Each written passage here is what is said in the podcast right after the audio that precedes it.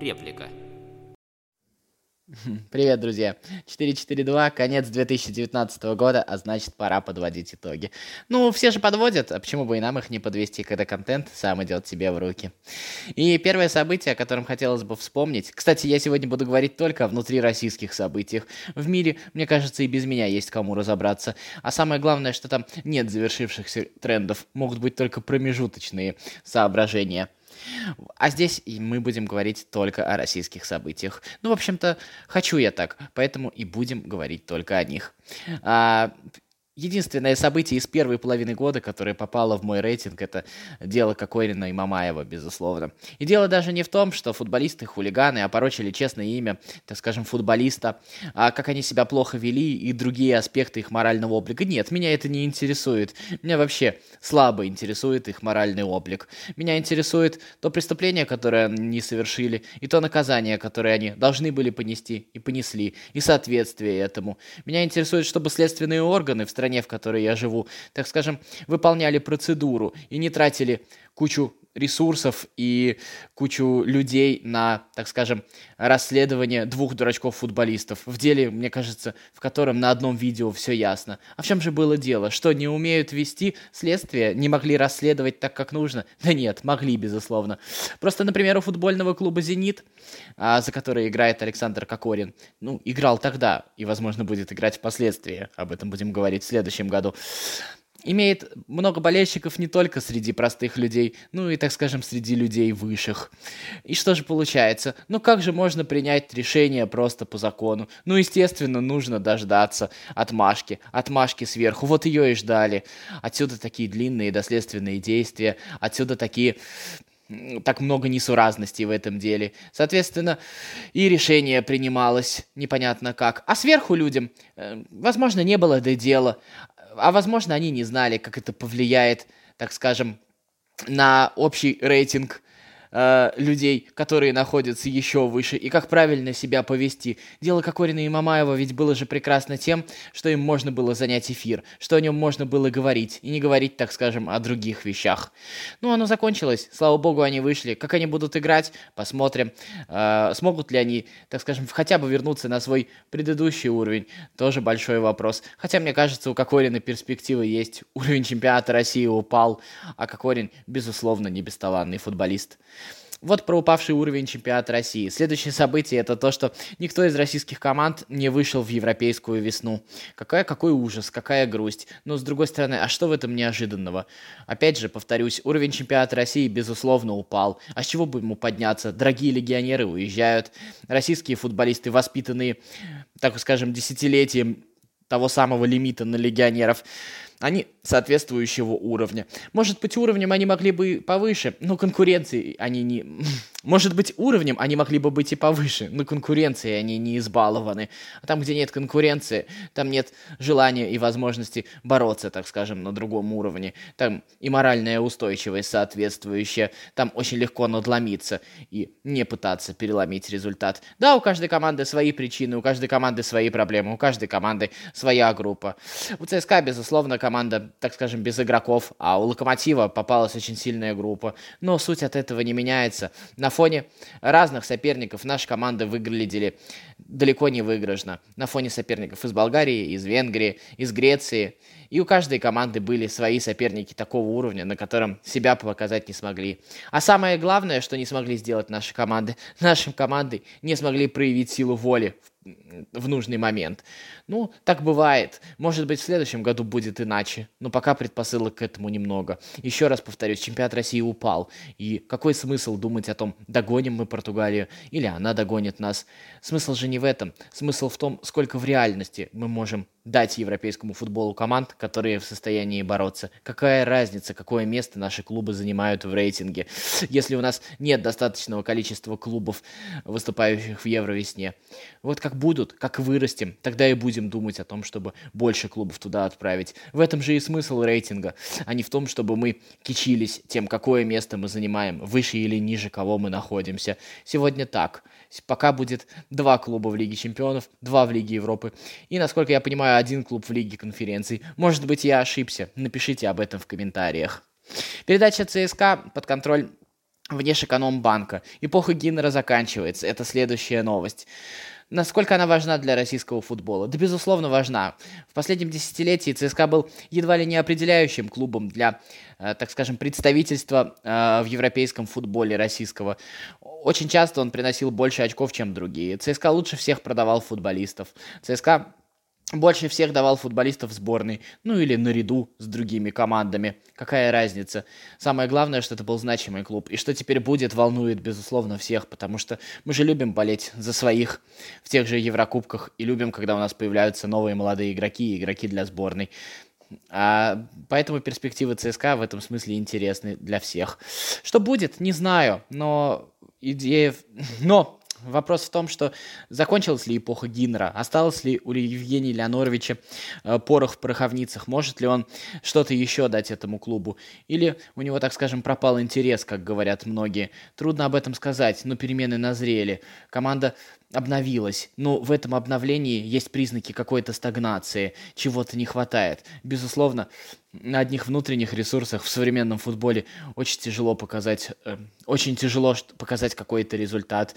И нужна либо подпитка кадровая, либо переосмысление команды. Команды, которая не всегда борется за титулы, но занимается выращиванием игроков и продает их на экспорт. Пока непонятно, за что борется ЦСКА и как он себя будет позиционировать. Я не уверен, что передача клуба из частных рук под, под контроль государства это Хорошо, да, безусловно, это, наверное, плохо. Но в любом случае, это тот случай, когда произошло хоть что-то.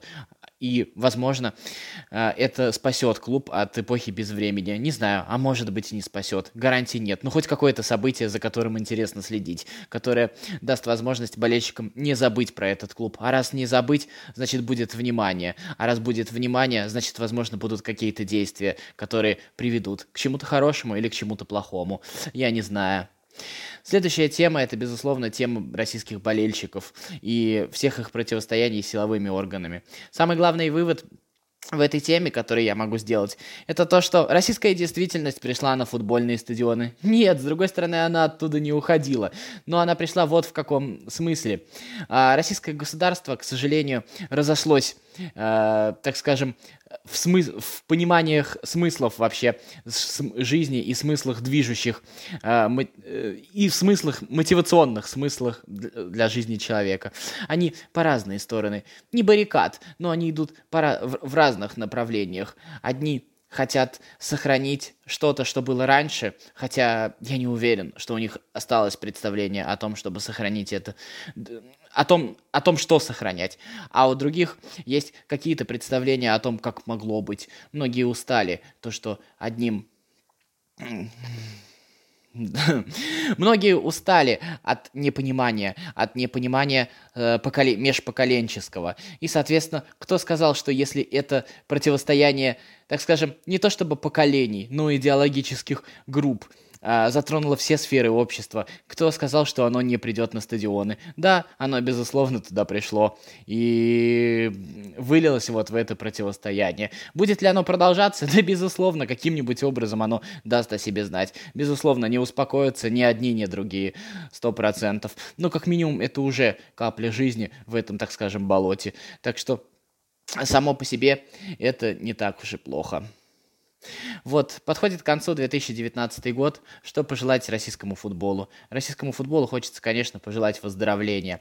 И признаки этого выздоровления есть. Это э, то, что, так скажем, количество денег, которое уменьшается в российском чемпионате, а, и так, так количество денег э, тех, которыми можно залить дыры в российском футболе. Ну, весь же Смысл управления российским футболом в последние годы, он именно и состоял в заливании деньгами дыр. Владимир Владимирович, спасите Том, Владимир Владимирович, спасите еще кого-нибудь. Спасет, не спасет, неважно, но это был смысл существования. Если угробим, то кто-нибудь попросит, кто-нибудь напишет письмо, и, может быть, спасут, а может быть, не спасут. Главное же, Uh, главное же при том, когда гробили, сколько удалось вытащить. Это тоже, безусловно, важный вопрос.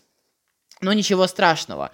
А, не было, не буди лихо, пока оно тихо. И что теперь получается? А теперь получается то, что люди, футб... люди, так скажем, которые находятся около футбола, они тоже хотят зарабатывать. Каким способом зарабатывать? Это, безусловно, конкурентная среда. А конкуренция ведет к тому, что в каждой ситуации находятся те, кто умеет использовать эту ситуацию более выгодно для себя. И вот сегодня мы уже видим а, достаточное количество футболистов, которые дорожают в цене, которые продаются из клубов рангом пониже в, клубы рангом повыше. Примеры тому Уфа, пример тому Грозненский Ахмат, который продавал футболистов в Бельгию прошлой зимой.